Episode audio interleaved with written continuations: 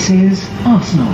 Odegar, primeira trave, deu sobra. Nelson dominou, bateu, golaço, golaço, virada, virada, gol!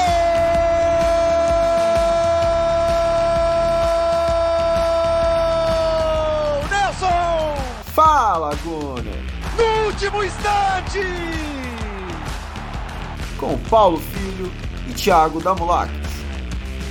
When I lose a duel, I'm upset. When I lose small side games, I'm upset. Don't give in ever.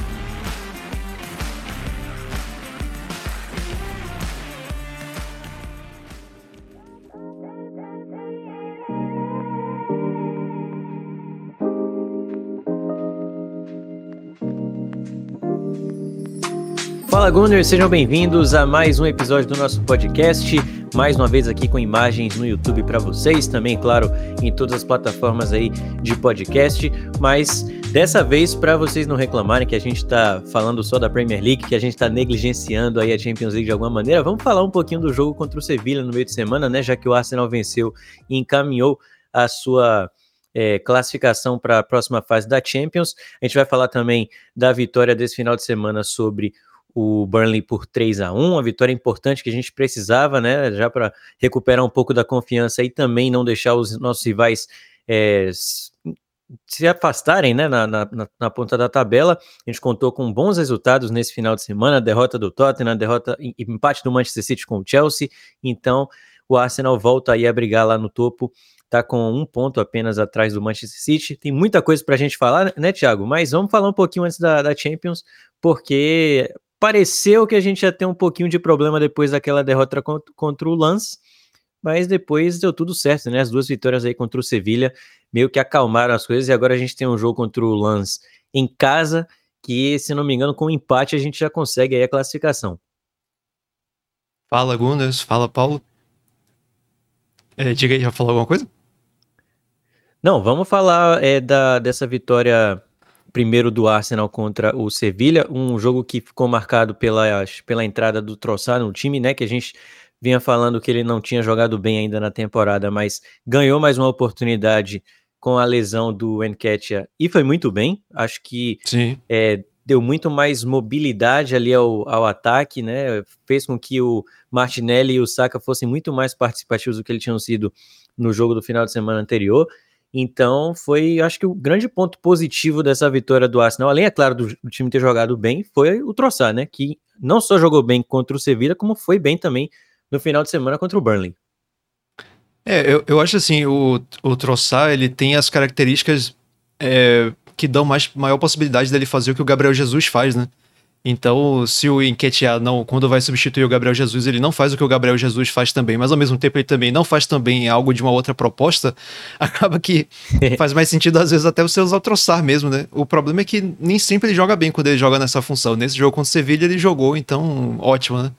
E, e acho que principalmente na esquerda ali na, na, na interação dele com o Martinelli, isso faz muito bem para o Martinelli. Mas eu destacaria uma outra coisa que você não, não falou, que é o seguinte, o, tanto o Martinelli quanto o Saka, eles tiveram uma postura muito diferente nesse jogo contra o Sevilha, e que inclusive foi, depois o Fred Caldeira fez uma, entrevistou o Martinelli no fim do jogo, e aí perguntou sobre, sobre a atuação do Martinelli, porque todo mundo tá sabendo que foi uma atuação daquelas, né, o homem tava, tava imparável. É aquele Juan Lu lá do, do Sevilha deve estar tá, deve tá chateado até hoje. Aí eu, o Fred Caldeira perguntou para ele sobre isso e aí ele falou que foi uma especialmente para esse jogo, né? A Teta tinha eu não me lembro as palavras exatamente, mas basicamente tinha pedido para eles serem mais agressivos, né? Tanto ele quanto o Saka. A, gente, a gente pediu também. Isso, mas é por isso mesmo que eu tô destacando, porque a gente vinha falando isso, né? Que faltava às vezes eles partirem para decidir na individualidade, né?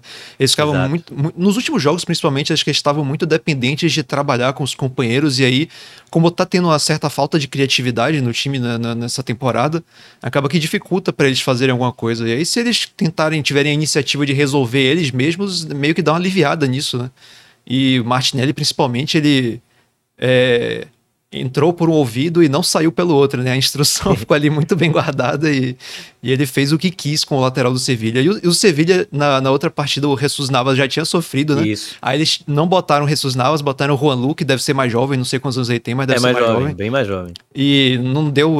Acho que foi até pior. Devem ter achado, eles devem ter achado que o problema era que o Jesus Navas é mais velho, não ia É. aguentar o ritmo e tal. Vamos colocar um garoto aí pra ver se consegue segurar o, o Martinelli. Mas deu pra ver que não tem jeito. Não tem. Não. Quando o cara tá afim, esquece. Não tem, não tem como.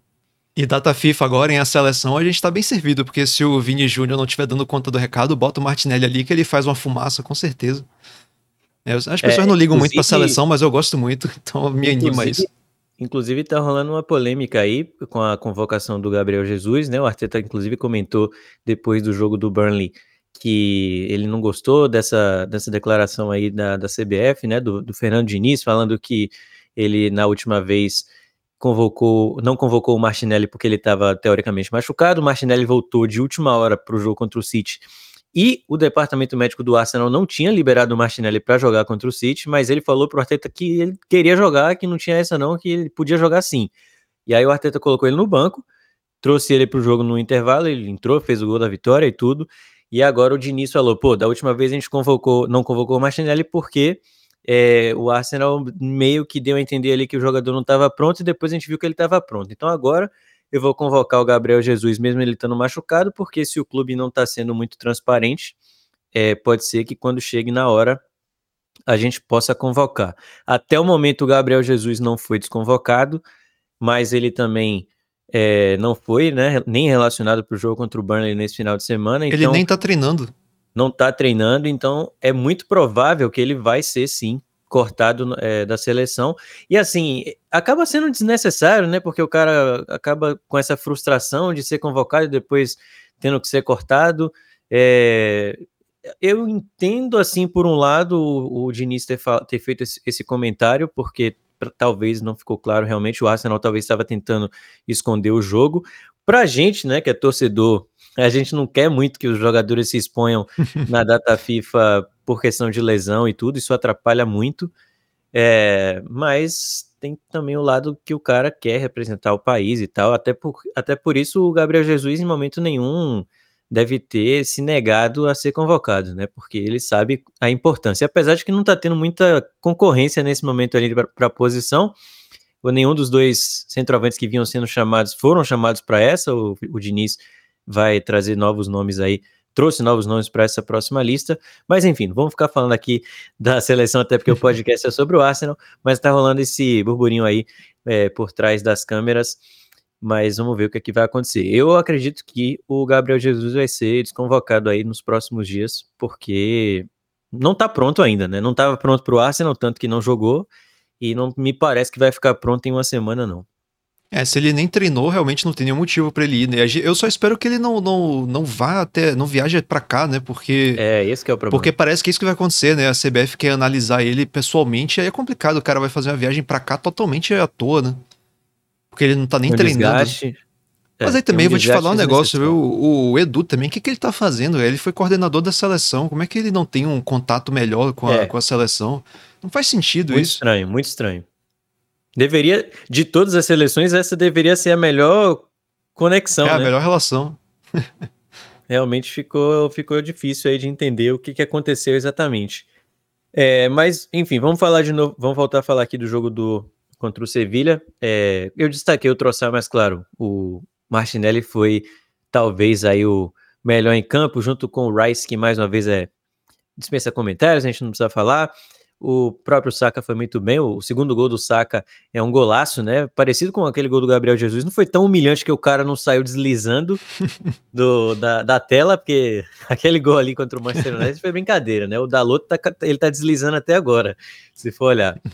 Mas o, o gol foi muito bonito também do Saka. O primeiro foi um, um gol bem bonito com a jogada, um passe lindo do Jorginho, né? Por dentro, que só ele enxergou. Bola para o Saka ali e ele cruzou por, por baixo para o Troçar completar para o gol. Jogo bem tranquilo. Aliás, os dois jogos contra o Sevilha foram tranquilos. A gente já esperava isso, né? A gente falou na, na no nosso podcast pré-Champions, que a gente fez com o Igor, inclusive, é, a gente falou que esse grupo era fácil, era um grupo tranquilo, era um grupo de Europa League, na Champions League, e a gente não teria muitos problemas. A, a derrota contra o Lance foi bem surpreendente, porque a gente estava contando que o Arsenal ia conquistar seis pontos fáceis contra o Lance, né? Talvez fosse ali o time mais fácil. Foi um Já que a gente fora da curva, né? É, o time não jogou nada, tinha desfalques, Teve os caras não estavam muito individual. Afim. Exato, então foi realmente um ponto fora da curva aí, como o Thiago falou. É, e fora isso, é um grupo que a gente não tem realmente muitos problemas. Já deveria estar classificado, mas deve garantir aí a classificação já no próximo jogo, o que é bom porque a gente pode poupar o time na última rodada, né?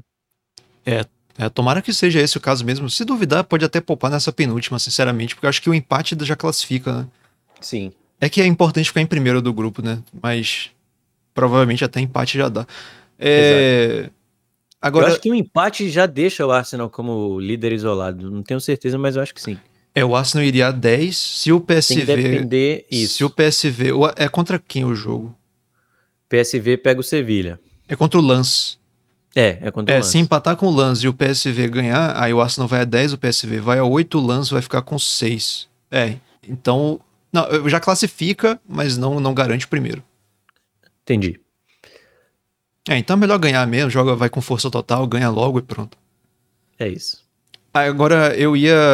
É, eu, eu ia destacar o seguinte, eu até tuitei lá no, no, durante o jogo que o Sevilha é muito ruim, velho. É um negócio assim impressionante como o Sevilha é ruim. E é assim, se o Sevilha estivesse na Premier League, eu acho que era a mesma coisa da Isso. gente estar tá enfrentando o Burnley. Que foi o, né, a gente vai comentar o jogo agora do fim de semana e acho que é muito parecido assim o, o nível de resistência que eles têm. Na verdade, sendo bem sincero, o Burnley é melhor do que o Sevilha. Porque o Burnley é, ofereceu muito mais resistência na marcação do que o, do que o Sevilha. Porque é, o Sevilha. Se analisar nível de competitividade, né? Provavelmente. Sim. É que o Burnley tá sofrendo porque o nível da Premier League é muito alto, né? Sim, sim. O, o Burnley atacando é um time bem decente até. Considerando que eles têm um elenco barato e cheio de jovem. É, é, é um time bem treinado. E o Sevilha ele não ele, ele ficou na marcação, mas ao mesmo tempo ele, ele, se propôs a marcar, mas ele não marca direito, mas ele também não, não, não fica 100% na defesa, mas quando ataca também ataca mal. Então é um time que no fim das contas não faz nada bem. E, hum. e o, todos os jogos da Champions League até agora, é por isso que eu digo, né, que o, a, a fase de grupos da Champions League, principalmente com esse grupo que o Arsenal pegou, é muito chata no fim das contas, porque tirando esse jogo contra o Lens, realmente os outros jogos foram jogos que o Arsenal simplesmente era mostrou que tinha uma grande tinha um grande desnível técnico é, e o Arsenal simplesmente ex, é, exerceu sua superioridade. É basicamente isso. Foi 4 a 0 contra o PSV, contra o Sevilla no primeiro jogo, não me lembro de cabeça quanto foi. 2x1. 2x1. Ainda tomou um gol, né? É, é teve e... aquele meio, meio que sufoco no finalzinho do jogo, mas até o gol do Sevilla a gente estava construindo uma vitória assim, bem, bem tranquila. É, agora ganhou fácil esse. Aí você vê assim, é realmente um desnível muito grande. Acaba que é bem bem chato até acompanhar, sinceramente. Tô doido que chegue logo mata-mata, porque essa fase de grupos realmente. O novo formato da Champions, eu não sei de cabeça como é, mas eu acho que provavelmente vai ficar mais interessante de assistir. Porque esse formato da Champions, eu acho realmente o formato tá meio cansado.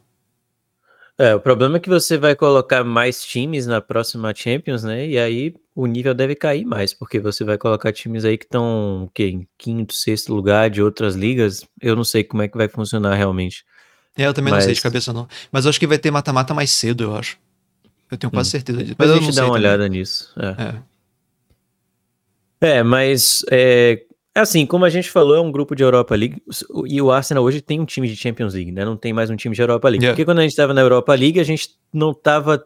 A gente ainda assim teve bastante facilidade nas fases de grupos, por, principalmente usando muitos jovens, né? Nas fases de grupos não, não vínhamos tendo muitos problemas. Então, se na Europa League a gente não tinha um time tão bom assim, estava tendo facilidade, pegou um grupo de Europa League com um elenco de Champions League, a naturalidade aí de você ter jogos fáceis ia ser é, é a prova, né? Agora, se a gente tivesse pego um, como eu falei no episódio anterior, se a gente tivesse pego um grupo da morte, como foi o caso do Newcastle aí com PSG, Milan e do Borussia Dortmund, com certeza a gente estaria aqui é, bem empolgado, né, com a Champions com League. Certeza. Não é o caso agora, porque realmente não tem como a gente ficar empolgado com jogos que o Arsenal simplesmente tem a obrigação de ganhar, né? É o título desse episódio, inclusive, obrigação, os três pontos eram obrigação, tanto no jogo contra o Burnley, quanto também no jogo contra o Sevilha, que é o bicho papão na Europa League, mas na Champions League nunca foi nada, né? E, e mais uma vez continua não sendo, passa por um período muito ruim, inclusive, o clube, tanto na, na, na Champions, mas também na, na, na, Liga. Então não vive o seu melhor momento aí, o, o Sevilha já com um time bem envelhecido, o Jesus Navas a gente falou, tem o Rakitic, tem vários jogadores ali que estão, o Sérgio Ramos, que também não foi para esse jogo, né, não foi relacionado para o jogo. Lamelas então, também então, já tem 30 anos também. Um time bem envelhecido, realmente, aí, o time do Sevilha. Então a gente e... fez aí o nosso papel. E, e não vai nem um pra Europa League, né? Pelo visto. Por enquanto. Provavelmente, é, deve ser o lanterna do grupo, né? Porque o Lance não fez uma campanha ruim, não. É. É, uma última coisa que eu ia falar é que nesse jogo a gente teve dois correspondentes, né, em Londres. O Gabriel Nunes, que já tinha feito a cobertura do jogo contra o PSV fez inclusive um vídeo que está aqui no canal do YouTube, vale a pena vocês conferirem. Ele mandou umas fotos ali do início, antes do, do jogo, é, e o Hendrix também, que já participou aqui do nosso podcast, fundador da Arsenal Brasil, ele estava no jogo contra o, o Sevilha, também mandou uns vídeos é, antes do jogo, do lado de fora do estágio, a saída também depois do jogo. Depois ele me mandou umas mensagens de voz ali falando um pouco de como foi a experiência. Ele falou que é, ele é um cara acostumado a é, ir para estádio no Brasil e é, é, torcedor do Corinthians, né? então é uma maneira muito diferente de torcer. Ele já tinha ido para Londres anteriormente para acompanhar um jogo contra o Leicester City, se não me engano, e ele falou que mais uma vez a experiência em relação à parte de torcida foi muito frustrante. Ele disse que é tudo muito quieto, que você não pode fazer muita coisa, porque se você dá um grito a mais, as pessoas já começam a te olhar achando que você é estranho, que você tem algum problema. É, e realmente, assim, você não pode levantar porque já vem um segurança para poder mandar você sentar. Então, é um, um, ele disse que é um clima assim de você realmente ficar preso sem poder fazer nada. E a gente sabe que isso se deu pelos, pelo, é, pelo histórico, né, de como foi aconteceu o futebol inglês, com toda a questão dos hooligans no passado e todas as regras que a liga teve que, que é, fazer para mudar o futebol inglês nessa questão da, da, torcida. Os preços dos ingressos, claro, subiram. Então você tem um público mais elitizado. Então tudo isso e muitos turistas também. É, além disso, o, o, sistema de ingressos do Arsenal é, não ajuda muito porque é sorteio. Então é, você provavelmente não consegue nem ir para o mesmo lugar do estádio, a não ser que você tenha o season ticket, né? Todo jogo. Então assim, ele falou que por esse lado assim foi uma experiência ruim, mas que o resto é, é fantástico. Você tá num jogo ali do Arsenal é, na Champions League e ter essa oportunidade de acompanhar os Gunners de perto, com certeza é sempre maravilhoso. Então a gente, cada o, o nosso objetivo aqui do Fala Gunner também é fazer com que a gente traga o Arsenal cada vez mais perto para o torcedor no Brasil, né? Já que a gente não pode estar tá lá em Londres vivendo, respirando o Arsenal no dia a dia, é, é legal a gente ter essas imagens, esses detalhes é, vindo de torcedores brasileiros que estão indo lá. Então a gente vai continuar trazendo isso aqui para vocês. O, o Hendrix também estava no jogo contra o Burnley, então vou falar um pouquinho mais depois sobre isso. Vamos já pular para o jogo do Burnley, porque é o principal assunto do episódio de hoje. Claro, falamos um pouquinho aí da, da Champions, até para a gente não esquecer, fingir que não existe, né? Porque é a Champions League, o Arsenal está na Champions League depois de 6, 7 anos, então a gente não pode ignorar. Mas vamos falar então da vitória contra o Burnley. Vitória tranquila, é, vitória por 3 a 1 A gente foi para o campo com o, o, o Raya de novo no gol, Tomiyasu na lateral direita, Saliba, Gabriel Zinchenko, que fez um golaço, a gente vai falar sobre isso, é a capa do podcast, inclusive. É, o Havertz, Jorginho e Rice. O Odegaard ficou de fora mais uma vez. Saka, Troçar e Martinelli. Essa foi a escalação do Arsenal uma partida bem sólida, né, Thiago? Que não foi uma partida fácil, eu diria. Eu estava esperando uma goleada, como foi o caso do Sheffield, até porque o Burnley está surpreendendo negativamente nessa temporada. A gente esperava um Burnley muito mais competitivo, né? Um Burnley jogando futebol, como foi a temporada passada na Championship, mas o Company até agora não conseguiu fazer o time dele jogar na, na Premier League. Aí a questão financeira realmente impacta diretamente, né? É. Ele, ele quer botar o time para jogar para frente, né? Como é o caso, aí, por exemplo, do Brighton, que é um time pequeno que joga para frente, mas o Burnley acabou de subir, né? Não tem, não tem, as, uh, não tem condição financeira para ter as peças necessárias, né? Para fazer isso Sim. acontecer. E aí ele tá tendo que, no meio do caminho, adaptar o time pra ser mais sólido defensivamente, porque eu acho que. Eu, eu vou até checar, mas acho que no momento ele deve ser o pior time na, na parte defensiva. E é realmente. Eu, eu esperava mais uma goleada também, que nem você falou. É, três, três gols não, não chega a ser goleada, né? Tem gente que sai discutível, né? O conceito de É, goleada. 3 a mas- 0 talvez. É, mas 3x1 fica é, um pouco decepcionante. Deixa eu ver. Não, o, a defesa do Sheffield United é pior por um gol. A gente Com- ajudou, contribuição né, do a Arsenal, de 5 a 0 É, pois é, mas realmente é um time fraco. A gente esperava que o Arsenal fizesse mais. Agora também, né? A gente tem que levar em consideração que o Arsenal tá.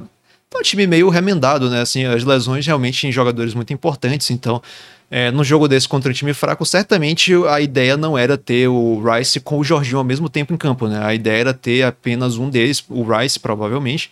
Quer dizer, provavelmente não, com certeza. Com certeza. Na, de Jorginho deve seis. estar e- amando as oportunidades que ele tá ganhando. Ah, porque sim. não era pra ele ter tanta assim, não. Aí o, Rice de 6 com o Fábio Vieira, o Havertz de 8, né? Com o, com o Odegaard do outro lado. E então provavelmente seria essa, mas aí, ou seja, a gente fica ali com dois volantes, né? Jogando ali pelo meio, então já, só por isso já diminui um pouco a criatividade. Aí você pede o atacante que vem sendo titular. e, né, tem todas essas questões aí que não, não contribuem, mas ainda assim fez, o, fez os três gols e foi bem, bem tranquilo. Esse gol aí que o Arsenal tomou foi aquele gol que você não tem o que fazer, né? Infelizmente, foi um chute desviado. E a gente já tava com um a menos, né? Já tava? Não me lembro da linha do tempo. que já tava assim. O... Não, acho que não. Foi 54 o gol. A expulsão foi bem depois, foi do Fábio Vieira. Ah, verdade, é. É, o Fábio foi expulso aos 83, o gol saiu aos 54. Mas é, falando do primeiro tempo, a gente demorou para fazer o primeiro gol. O primeiro gol foi com o, o Troçar, um gol que ele meio que se jogou ali na bola. Um, um cruzamento que veio da esquerda do Zinchenko. O Saka subiu de cabeça, né? E o Saka foi a primeira assistência de cabeça do Saka, se não me engano. É, Específico, hein? não é o forte dele, né? O, o jogo aéreo, a gente sabe, não é um jogador alto, mas ele foi ali para o lance e deu assistência para o Troçar, que é, se jogou meio na bola ali, do jeito que dava, caiu por cima do ombro, ficou sentindo logo depois. E a gente ficou até preocupado, né, se ele ia poder continuar no jogo, mas como foi no final do primeiro tempo, foi até bom, porque ele pôde ser atendido provavelmente no, no intervalo. Até demorou ali, ficou um tempinho, ele não comemorou o gol, mas colocou a bola para fundo da rede. Inclusive, todos os gols do Troçar até agora no Arsenal, acho que são sete gols, todos eles foram assistidos pelo Saka, né? Todas as assistências do para os gols do Troçar foram do Saka. Ele falou sobre isso depois da na, uma entrevista, falou ali que é, ele isso é, é bem legal, né? Que o Saka tá tá tendo essa boa conexão com ele, ele sempre eles sempre conversam ali antes dos jogos e tal. Ele falou um pouquinho dessa relação dele com o Saka, é, mas bem legal esse número aí. E o Troçar fazendo dois gols aí seguidos, um gol na Champions e um gol para abrir os caminhos da nossa vitória contra o, o Burnley. Primeiro tempo que é outro destaque é para o Arsenal jogar com o Tomiyasu e o Zinchenko, né? Algo que a gente vinha falando aqui em outros episódios, mais uma vez, agora o Arteta começou jogando com os dois aí nas laterais. Mas não foi exatamente por opção, né? Foi porque o Ben- White tá, tá machucado, né? Isso a gente foi Uhum. descobrir depois, inclusive uma coisa meio preocupante até, né? O Arteta falou que o, que o Ben White ele tem o costume de não informar direito as coisas que ele sente. Eu acho que exatamente para não ser para não ir pro banco, né, para não tirarem ele, mas ele não informa direito as coisas que ele sente e acaba que é, o clube é que meio que tem que adivinhar que ele não tá em condições, né? Parece que nessa semana ele já vinha umas duas semanas sentindo alguma coisa, e aí, finalmente, no último treino antes do jogo, ele. A, a comissão, a, né, o- a equipe médica notou um desconforto maior da parte dele e resolveu tirar ele do jogo. Mas acho que se fosse por ele, ele tinha ido pro jogo mesmo assim. É, não é legal isso, né? Quer dizer, assim, é legal a vontade dele de, de querer estar nos jogos, mas não é legal porque ele que não tem conhecimento médico acaba que pode se colocar Sim. numa situação de risco, né? Que E não é o único, um- né? Porque o Martinelli já passou por essa situação aí, como a gente falou no início.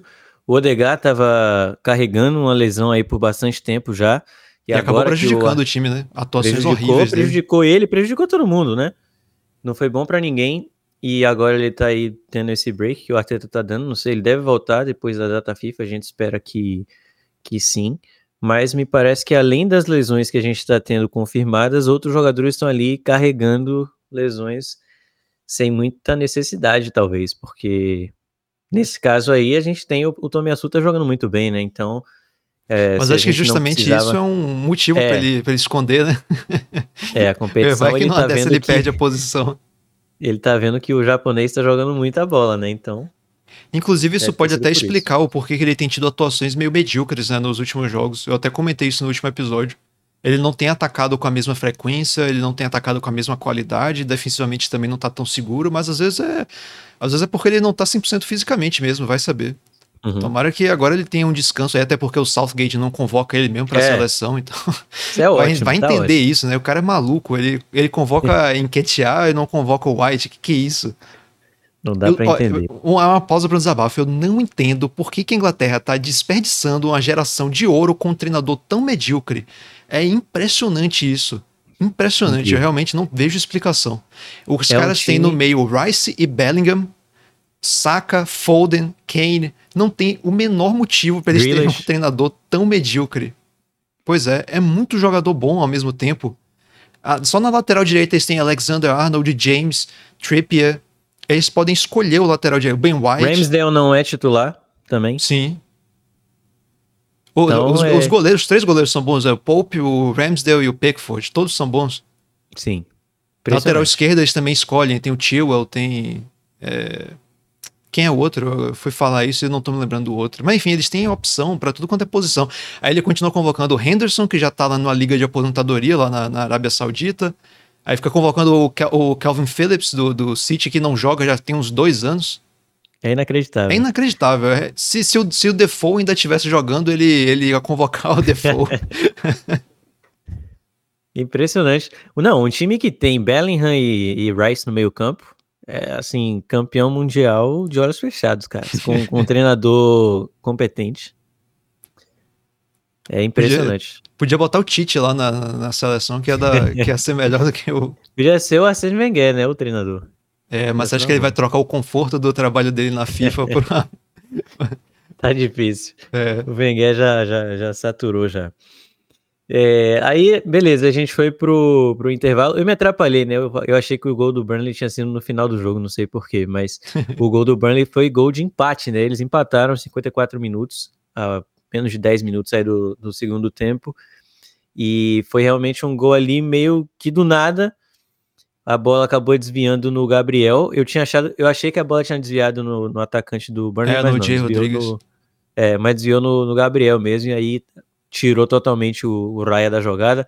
Para os é, haters do, do Raya, não foi falha dele, né? Não dá pra gente culpar o, o Raya no jogo, que fez defesas importantes, né? Fez boas foi. defesas nesse jogo, foi muito bem. Aliás, está conseguindo ter uma sequência de jogos de jogos boa aí, o, o David Raya. É, desde o jogo contra o Newcastle, né? Que ele não foi bem mas nesses dois jogos aí pela Champions e pela, pela Premier League ele acabou indo bem, não foi muito, praticamente não sofreu nenhum chute, né, no jogo contra o Sevilla, acho que o primeiro chute do Sevilla foi depois do Foi nos acréscimos, é, foi nos acréscimos, o único é. chute. O e Burnley agora... não, o Burnley chutou o gol. Sim. O Burnley chutou oito vezes. É, foi, não foi, a gente não bateu em, em, em uma galinha morta não, né, o Burnley é, fez um jogo decente, fez um jogo competitivo.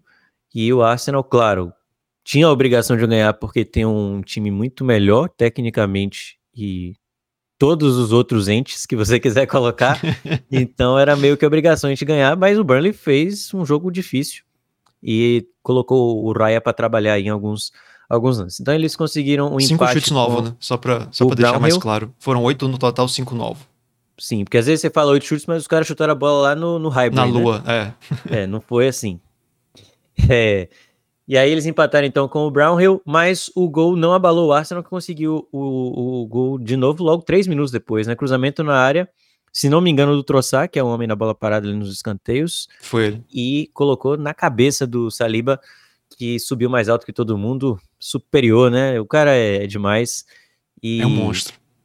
Fez E o goleiro gol aí também, pra- vou te falar, o goleiro ficou esperando atrás do Saliba. Eu acho que ele não parou É, pra olha prestar que- atenção no tamanho dele. E olha que não tinha o Ben White ali na, na pequena área, vai ficar atrapalhando, né? Mas aí o É, belo o, gol o Ben White ele, ele tem duas posições né, no jogo: lateral direito e, e, e amigão do goleiro. Pra não dizer o Eu tô- contrário. não sei, reparem vocês que estão ouvindo, reparem que o Ben White ele, ele já fica rindo às vezes, ele já fica atrapalhando o goleiro dando risada sozinho, porque ele sabe o que ele tá fazendo. É, realmente é, É um- muito bom. é algo muito legal de se observar. Contra o, contra o Sheffield, ele, ele acabou bloqueando não só o goleiro, como o zagueiro Foi. também, né? O cara é um monstro, velho, na função dele. Sensacional. Mas mesmo assim, não precisou, o Saliba foi mais alto que todos e fez logo o segundo gol do Arsenal e ficou tranquilo, porque se- eu acho que se o Burnley faz o, o gol de empate e a gente fica ali com um pouco de dificuldade para conseguir o segundo gol, talvez o jogo ia ficar mais dramático, né? Ainda teve Com certeza. a gente tá empatando, o Fábio Vieira entra, é expulso, como aconteceu, e a gente tem que correr atrás do prejuízo, ia ser difícil, porque depois ali no finalzinho a gente vai falar, teve algum, algum lance, teve um lance ali do Burnley que quase foi um gol, e ainda bem que a gente já tava com uma boa vantagem. É, se demorasse mais de fazer o gol, o que que aconteceu? O Burnley ia fazer alterações defensivas, ia povoar mais ainda ali a área, ia ficar cada vez mais difícil marcar, aí começa a vir ansiedade, frustração, aí às vezes é numa dessa que você perde, o, perde pontos num jogo bobo, né? Sim. Realmente é, é imprescindível é, superar essas dificuldades. A resposta foi a melhor possível. Foi três minutos depois, mas se você for pensar bem, considerando comemoração até o reinício e tal, é quase como se fosse imediatamente na, na É. jogada seguinte. Foi no lance seguinte, né? E aí, é, depois do gol, teve a saída do Havertz para a entrada do, do Fábio Vieira. O Havertz que tá tendo uma certa melhora, né, nos últimos jogos aí. Dessa vez não, não encantou tanto, tanto assim. Não, É. não chamou muito a atenção o Havertz, até por isso acho que o Arteta resolveu tirar ele logo cedo no segundo tempo. Eu mantenho que. Vieira. Eu mantenho que fisicamente você vê claramente a, a, a mudança de disposição dele, né? De, de Aham. entrar, né, dar os tackles, eh, lutar pela, pela recuperação da bola, isso aí você vê que realmente teve uma melhora. Isso é verdade, isso a gente não pode negar. E me parece também um pouco mais à vontade, né? Cada vez Sim. mais entrosado ali com, com o elenco. O Havertz, E, e na- na- nessa posição também, né? Porque já é o segundo jogo seguido que ele joga na função do Odegaard, e tá Sim. parecendo que tá- realmente tá, tá, tá evoluindo nessa, nessa função. Agora, assim, uma coisa que eu acho que falta muito a ele, que talvez seja até uma em decorrência do tamanho dele, né, do, do físico dele, é que muitas vezes ele recebe a bola, porque o, o Arsenal teve, um, teve muita, é, muitos toques dentro da área do Burnley, né, foi, tava sendo muito fácil do Arsenal penetrar, e aí várias vezes o Havertz tava, recebeu a bola dentro da área, e ele tinha chance de, de puxar pro lado, né, limpar, abrir espaço e chutar pro gol, fazer uma, alguma coisa mais rápida, e você vê que ele não tem a, a, a destreza, não tem a capacidade física para fazer isso. Aí ele acaba dando um passo para trás, né? Voltando a jogada. Enquanto que se você desse a bola, por exemplo, pro Gabriel Jesus, é, ali dentro da área, ele teria capacidade de driblar o, o zagueiro e, e, e chutar pro gol, né? Isso é uma coisa que eu acho que falta a ele. Eu não sei se ele tem capacidade de fazer, porque às vezes é uma limitação física mesmo. Ele é altão, né? Mais pesado, mais lento. Mas se ele acrescentasse isso ao jogo dele, realmente ia fazer diferença. é, ele saiu, deixou o jogo para a entrada do Fábio Vieira. é, e depois o Arsenal conseguiu o terceiro gol, um golaço do Zinchenko, que deu um golpe de karatê, né? Um golpe de Karate Kid. Ali o, Zinchenko, capa aí do nosso podcast. É muito legal o gol que o Zinchenko fez. Já, tava, já, já não fazia um gol há um tempo, né? O Zinchenko.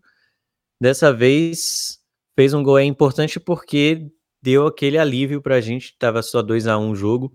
E esse terceiro gol aí do Zinchenko já na, mais para metade final do, da partida meio que tranquilizou as coisas, mas bem bonito. Tá aqui atrás, né, inclusive, a foto do gol do, do Zinchenko. Para quem não viu, vale a pena conferir de novo. É, depois desse gol, deixa eu ver aqui, é, a gente teve como principal lance a expulsão né, do Fábio Vieira, que foi uma infelicidade, né? Não teve intenção de fazer aquilo, mas chegou atrasado no lance, pé muito alto, pegou na canela ali do jogador do Burnley e acabou sendo expulso, uma fatalidade, não foi aquela expulsão que a gente fica puto com o jogador porque ele deveria ter se controlado ou qualquer coisa do tipo. Não, foi um acidente, ele não fez por mal. É, não foi uma agressão. Não fazia sentido, o Arsenal estava ganhando o jogo e ele, muito mais ele, né, precisando ali de minutos depois que voltou de lesão para tentar recuperar uma vaga no time. Então, muito chato aí pro Fábio Vieira, que perde agora três jogos, né? Porque. É péssimo. Vermelho seguido. Então o Fábio fica de fora aí de três jogos. É, depois eu confirmo aqui os jogos que ele vai perder na, na sequência. Posso mandar agora mesmo, se você quiser. Manda aí então.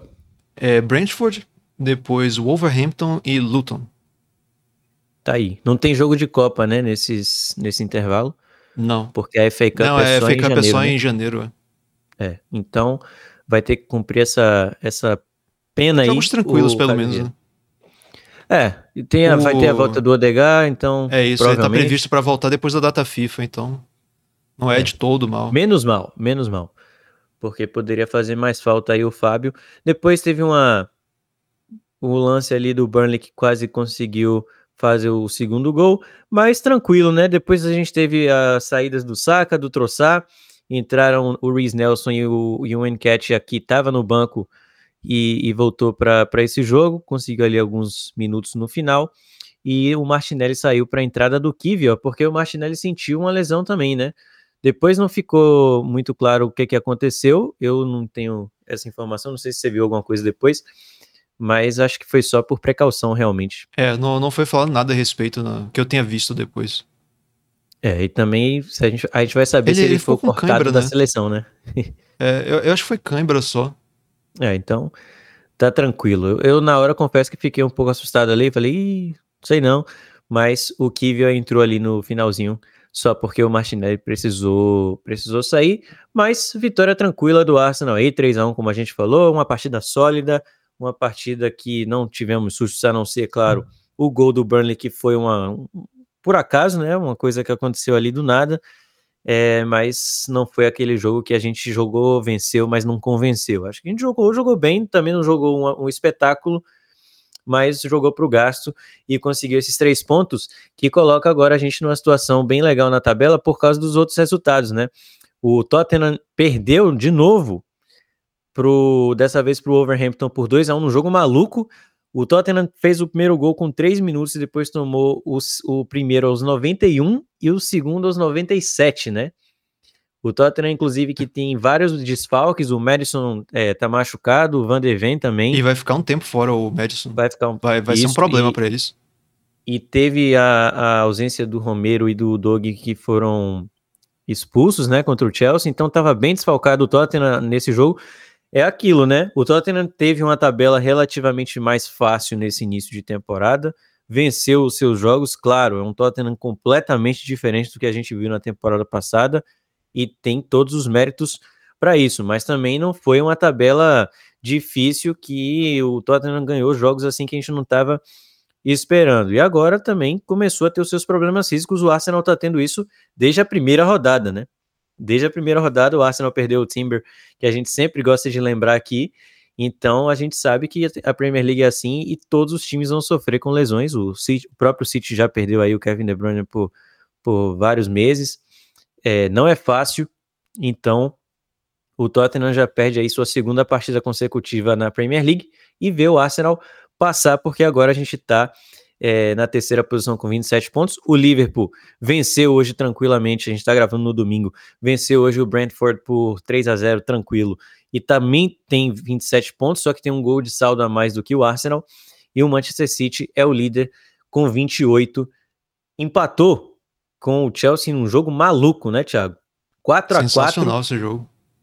que jogaço, jogo digno aí de, de Premier League, do que a gente está acostumado a acompanhar, né? Quem lembra do 4 a 4 de Arsenal e Liverpool lá com os quatro gols do Arshavin, foi melhor do que esse jogo aí, mas esse jogo foi também é, muito legal.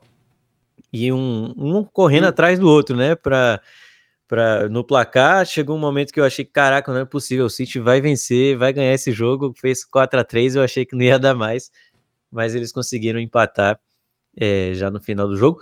Teve o Pochettino invadindo o campo no final do jogo para bater boca com o árbitro, ele que falou aí do Arteta no meio de semana. Muita gente, né, criticou o Arteta é, por causa da reação dele na partida contra o Newcastle, que a gente sofreu o maior roubo da história. E agora a gente vê, quando o cara é roubado, quando o time dele é roubado, quando ele se sente roubado, é a mesma coisa, não tem essa não. Então o Arteta tá muito certo é, pela atitude que ele teve, porque tem que falar mesmo, tem que ficar calado não, porque a gente tá vendo o roubo na nossa cara, né? E olha só, o Arsenal foi roubado contra o Newcastle, e o que, eles colocaram para apitar o jogo do Arsenal? O Michael Oliver. É o Michael Oliver. Torcedor declarado do Newcastle tem foto. No último episódio lá do nosso podcast, eu ia colocar a foto do Michael Oliver com a camisa do Newcastle, só que acabou não dando certo muito a edição. Eu deixei para lá, botei outra coisa. Botei o, o Rice com VAR, né? Mas é, tem uma foto do Michael capa, Oliver. É, mas tem, tem uma foto do Michael Oliver com a camisa do Newcastle, com mais dois amigos assim, ó, abraçados. E ele foi escalado pro e... jogo do Arsenal. E o, o jogo de hoje teve o Anthony Taylor, né, é, para apitar Chelsea e Manchester City. Ele também tem um histórico aí negativo com, com o Chelsea. Então, realmente é complicado. E o Michael Oliver, né, que apitou esse jogo, ele, você vê, ele expulsou o Fábio Vieira, né? Ele foi o mesmo que não expulsou o Kovacic no jogo do, do Arsenal contra o City. Sim. O mesmo cara. Inclusive foi ele que e a gente teve... comentou que ele apitou lá na Arábia, não foi apitou o jogo lá? Foi ele mesmo, foi ele mesmo. É e muito bizarro um lance, isso que tá acontecendo. Teve um lance nesse jogo do Arsenal que o Saka é, apoia, né? Se apoia no jogador do Burnley e, eu, e ele marcou a falta. E foi muito menos. E teve um outro lance também, acho que do Gabriel, que ele é, reclamou, acho que de uma falta, mas dessa vez não foi. Eu não achei falta em cima do Gabriel, mas foi um lance bem parecido com o do Joelinton, só que esse não teve uma carga realmente suficiente para que ele caísse, mesmo assim ele caiu. Eu até tuitei isso, falei, essa, esse lance agora do, do Gabriel não foi falta, mas aquele lá do Joelito foi muito falta, aí o árbitro não deu. Então, assim, falta critério, você vê uma coisa acontecendo no jogo e não acontece no outro, é, é, é ridículo.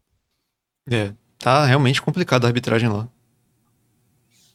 Agora, desse jogo quando o City com o Chelsea, eu não, não achei nada demais não, sinceramente. Achei que as decisões foram, foram corretas. É, eu vi não tô um me lembrando pelo menos de nada. Eu, eu vi um vídeo só do Pochettino reclamando com o árbitro no final do jogo, mas não sei exatamente do que que ele estava reclamando ali, também não, não me o diz Chelsea, nada. É engraçado, né, que o Chelsea contra os times grandes, ele cresce, né? É. Já empatou com o Liverpool, com o Arsenal, com o City. Verdade, jogando bem. É. O, o Sterling e o Palmer estavam jogando muito, né? Querendo mostrar alguma coisa ao City, pelo visto. É, o, o, Chelsea hoje ele não é mais aquele catadão de bons jogadores, né? Já é, é já tá é tomando a cara. Você consegue ver um time. E acho que vai demorar ainda, assim, para poder é, voltar a brigar por um título, pelo título, mas pelo menos já é melhor, já é uma evolução em relação à temporada passada, apesar de que é o décimo colocado, né? Com 16 pontos apenas, teve um começo ruim, são quatro vitórias, quatro derrotas, quatro empates. Então o Chelsea tem que melhorar bastante aí. O Aston Villa o, o Tottenham está em quarto lugar com 26 pontos, sim, um ponto a menos que o Arsenal. Depois o Aston Villa com 25 é o quinto e o United é o sexto com 21 pontos. Newcastle perdeu para o Bournemouth nessa rodada, é o sétimo com 20 pontos. Brighton, West Ham completo ali o top 10 com o Chelsea. O Burnley tem apenas 4 pontos, apenas uma vitória na Premier League junto com o Sheffield, que tem 5 pontos. Tá bem difícil, os dois devem ser. Os três que subiram devem ser os três rebaixados, né? O Luton. É uma, é uma grande Sheffield possibilidade.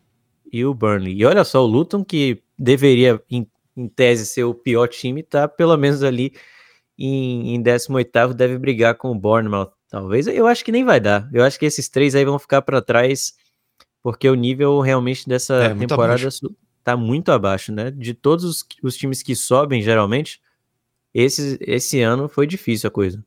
Mas não sei se o Burnley cai, não, sinceramente. Acho que, eu, eu acho que eu, pode Será? ser que o outro caia no lugar.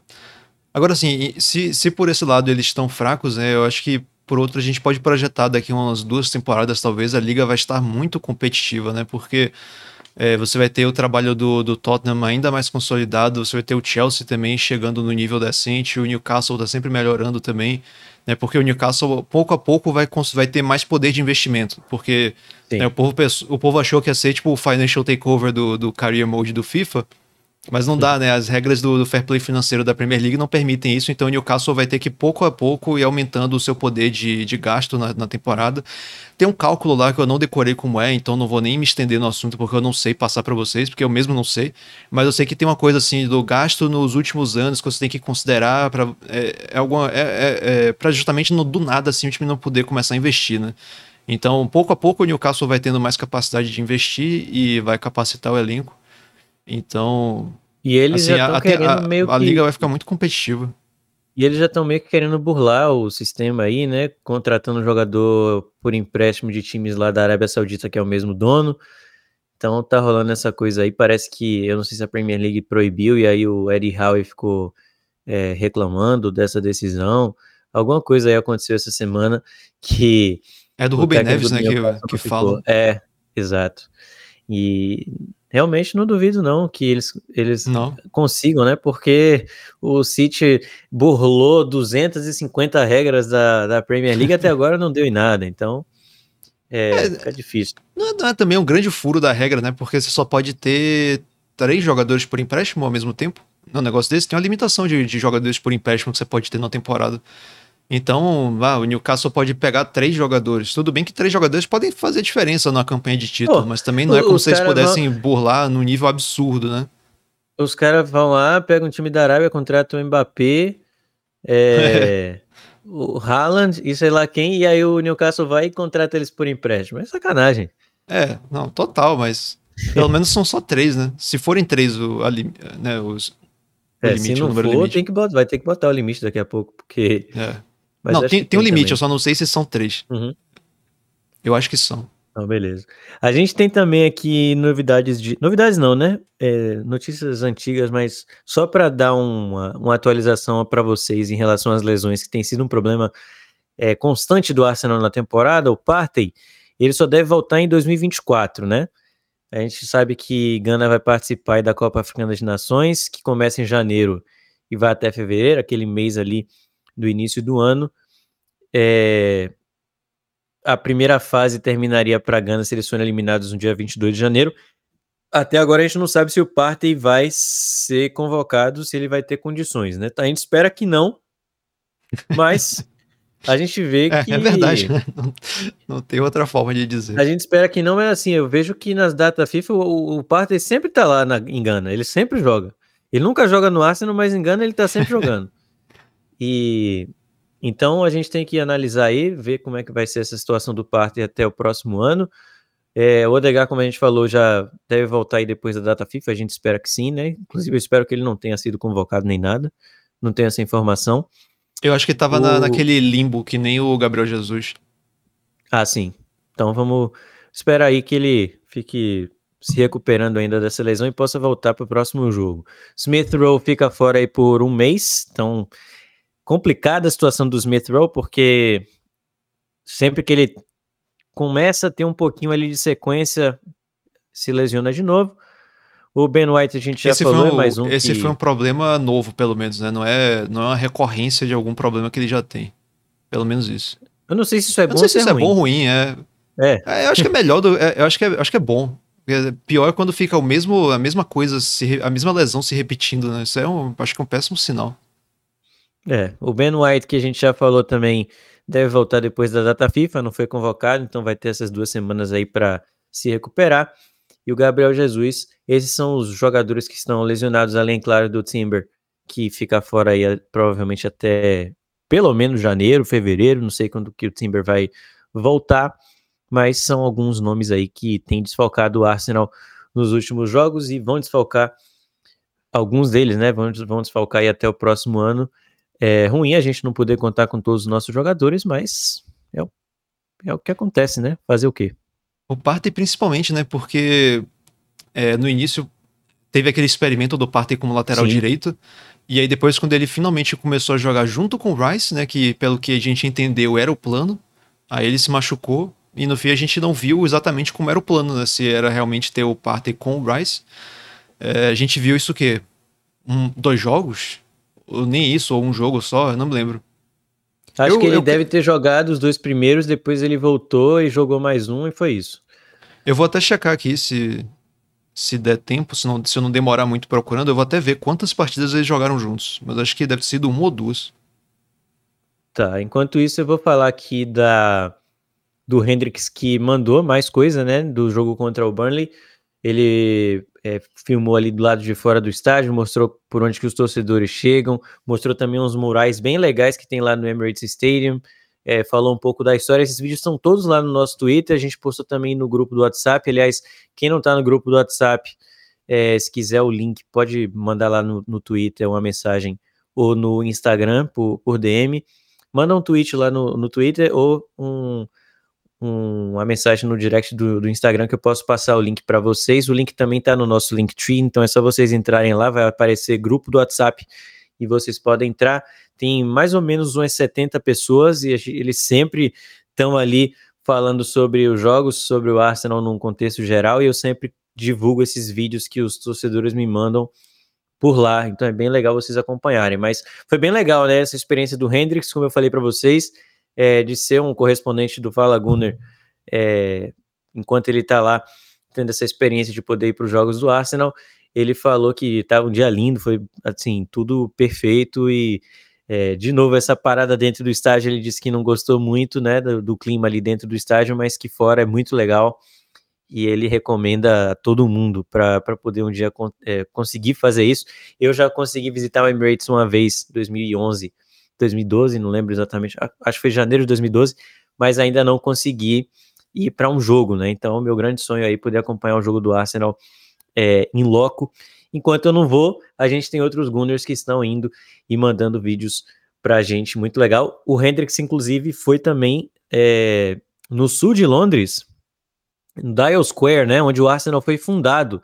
Para quem não sabe, o Arsenal não foi fundado no norte de Londres, se mudou depois, em 1913, e aí, aí surge a, toda a rivalidade com o, o, Tottenham, mas antes disso, o Arsenal era do sul de Londres, começou como é, Royal Arsenal, depois foi Woolwich Arsenal, até virar é, só Arsenal, e ele foi lá, tem até uns canhões no local que ele foi, era meio que uma praça assim, é, tinha um pub também, muito legal. Ele disse que o Arsenal não valoriza muito esse lado da história, né? Então não, isso não, não traz muitos conteúdos em relação a essa questão da história de, de fundação e tudo mais, mas é sempre legal a gente ter é, essa visão de torcedores, porque torcedor é aquele cara que consome tudo, né, do time e busca também esse tipo de, de coisas históricas exclusivas, imagens exclusivas, muito legal.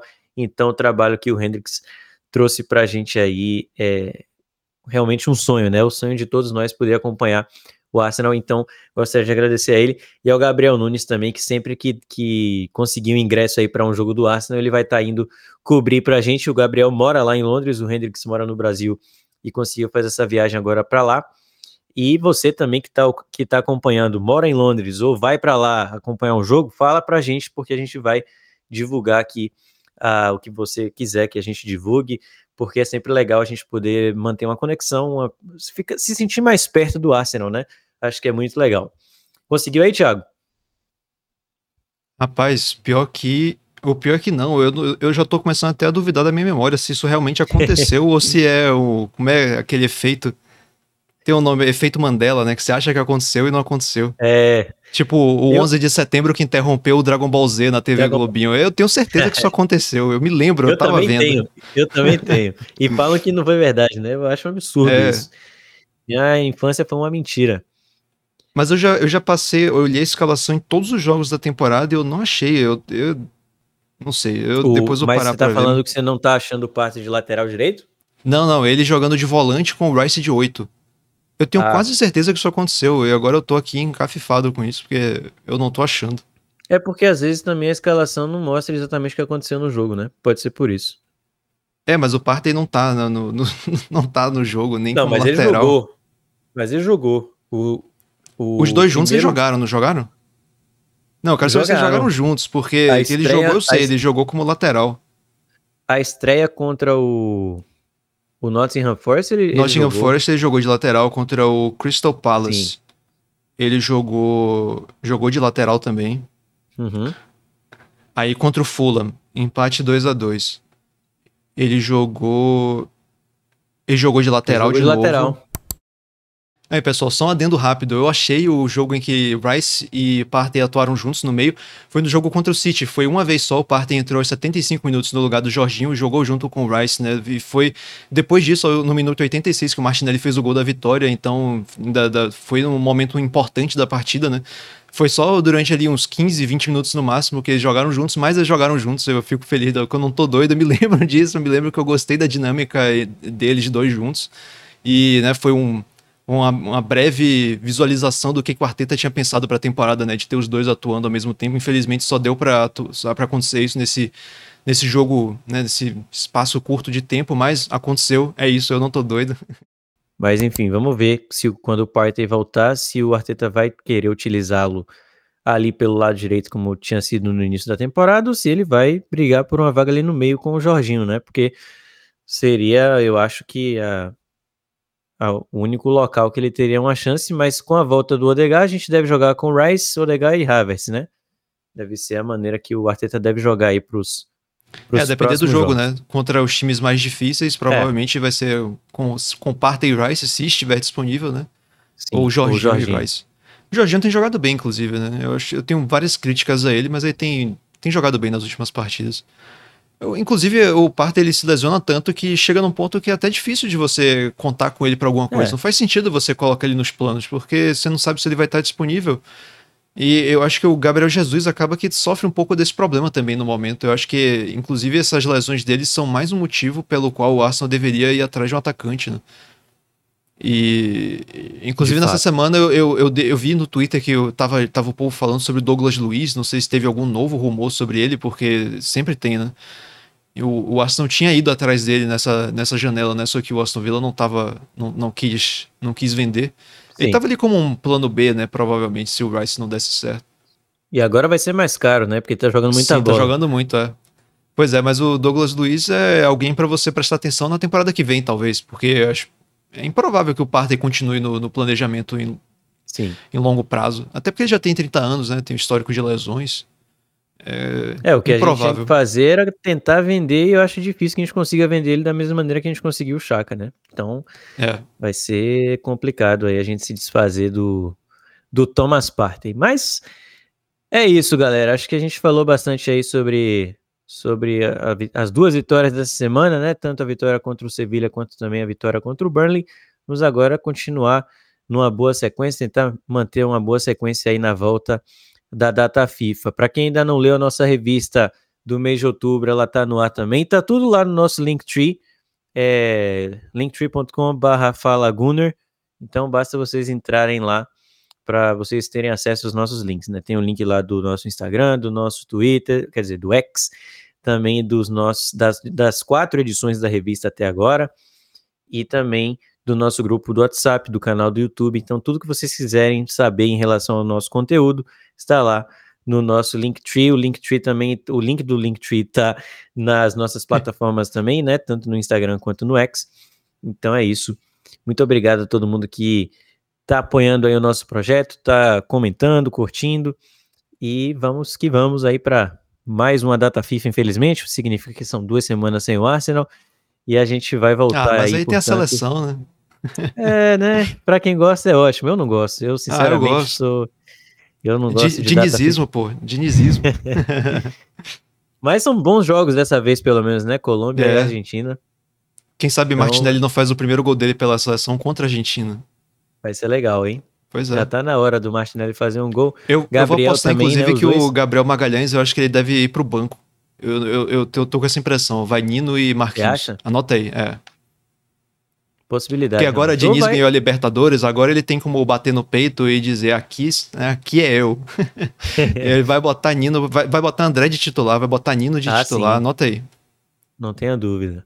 Vamos ver, vamos ver o que, que vai rolar aí nessa data FIFA. Sorte aí pros, pros, pros Gunners que vão a campo. É, a gente espera que o Gabriel Jesus não vá. E é isso. Valeu, Thiago. Valeu todo mundo valeu. aí que acompanhou a gente. E até a próxima.